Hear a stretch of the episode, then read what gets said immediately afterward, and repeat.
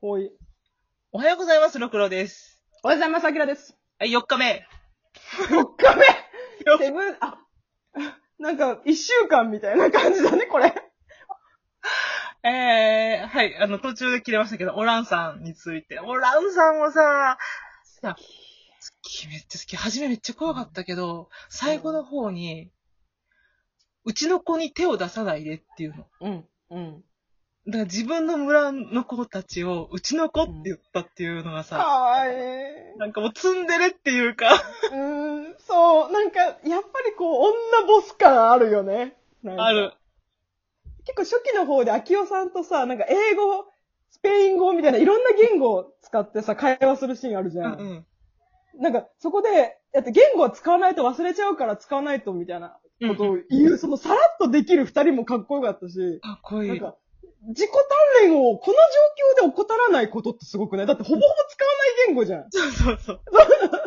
それでもなんかやっぱり自分の中の知識とかをやっぱ持ち続けたいっていう鍛錬力がすごいなと思そう。でも、そんだけ生きることに頑張ってたオランさんだけど、実は何度も死のうと思ってたっていうところって、、そこもいいよね。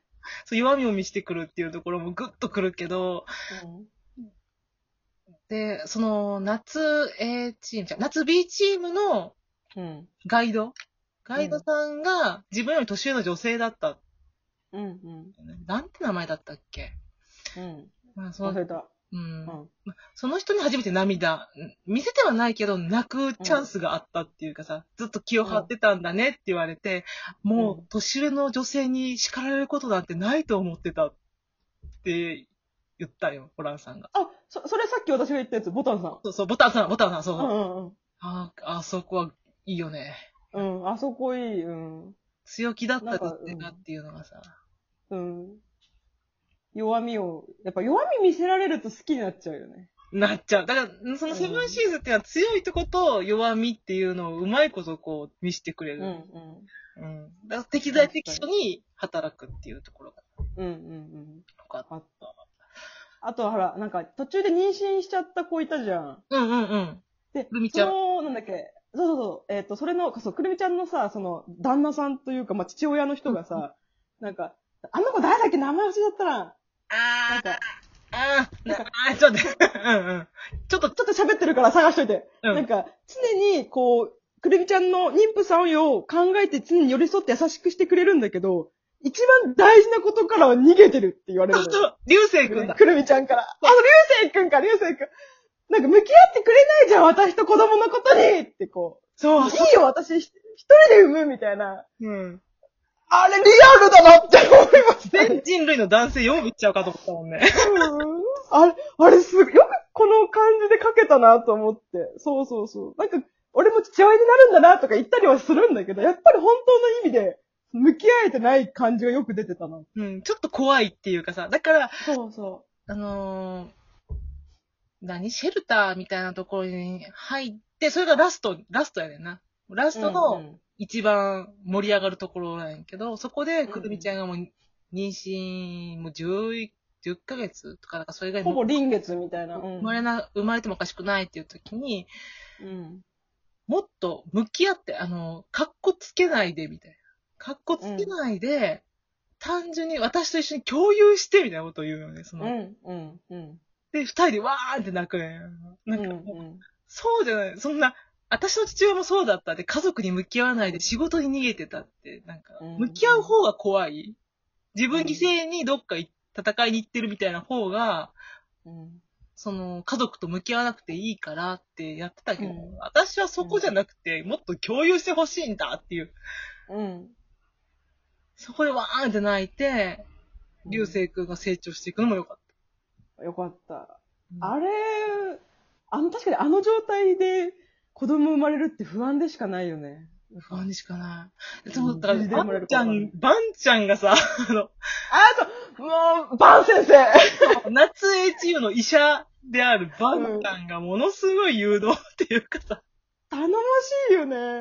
うん本当に。めちゃくちゃ頼もしくて、これうん、は自然なことだからって言って、そのくるみちゃんを安心させるっていうかさ、うん、うん、うんまあ、こんな状況で子供を産むなんてってみんながちょっと怖がってる時に、うん。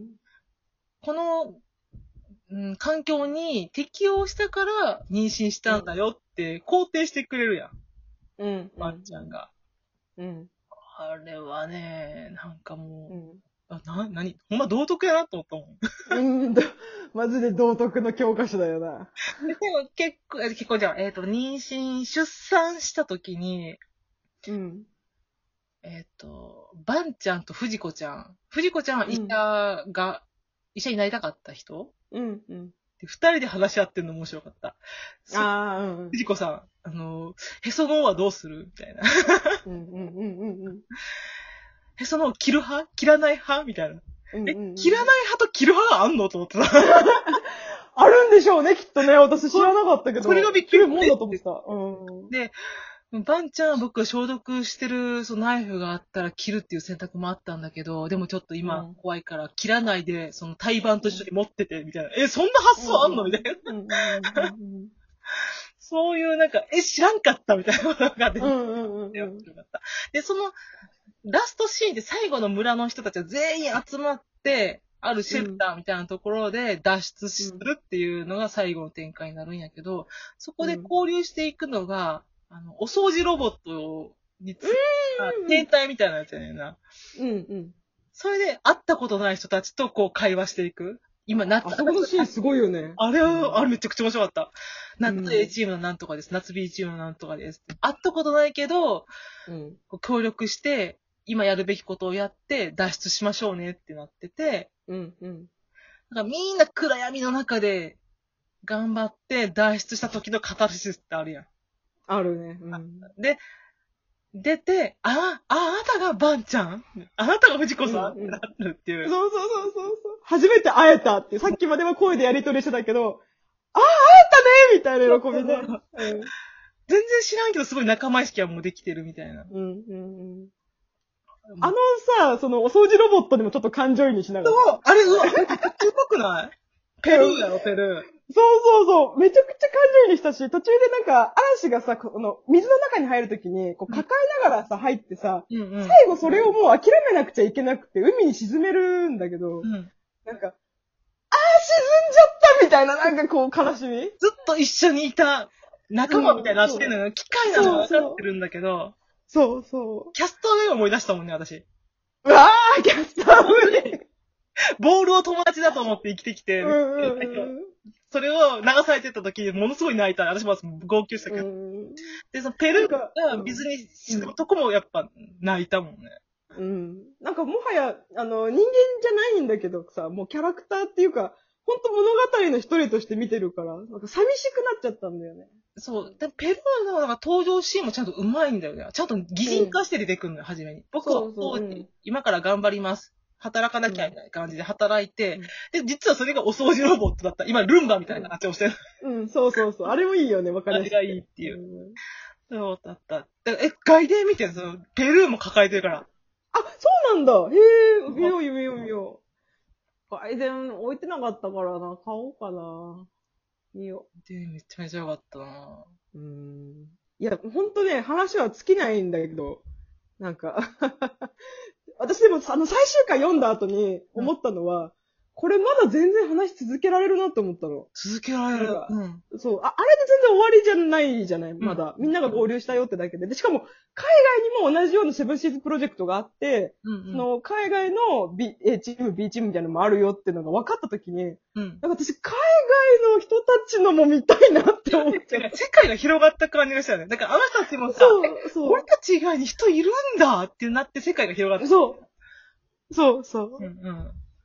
やっぱ、海の向こうに誰かいるっていう安心感とか希望ってあるんだなって思ったね。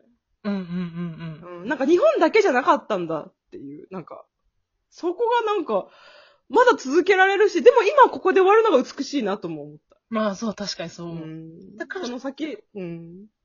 だから12巻以降は、頑張って希望を見出すっていうところなんよね。うん、うん。最終巻まで行くのが。そこが私は、あ、生きるってこういうことかって思った、本当に。うん、うん、うん。え、マジ道徳の教科書だよ、本本当この教科書、本当だって悪いこと全部さらされるからな。 当 そうだ ね。でもまあ、そうなるよね。